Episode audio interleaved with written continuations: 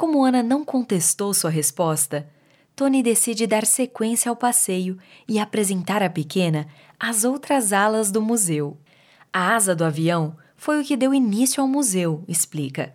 Mas existem muitas outras peças que podemos ver. Me siga. Ana e Tony então se dirigem para a sala à esquerda da asa, onde começa uma exposição com outros artefatos antigos. A pequena olha para tudo com interesse, pois todos os objetos naquele espaço são muito bem cuidados.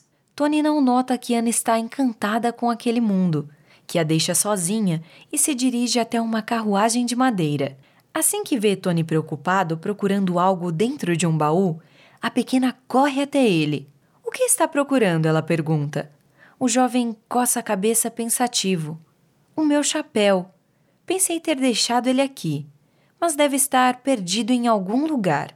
Ana olha para os outros espaços da sala na expectativa de localizar o chapéu do amigo. Você quer me ajudar a achar ele? Tony pergunta, vendo que Ana está realmente interessada em ajudar. Quero!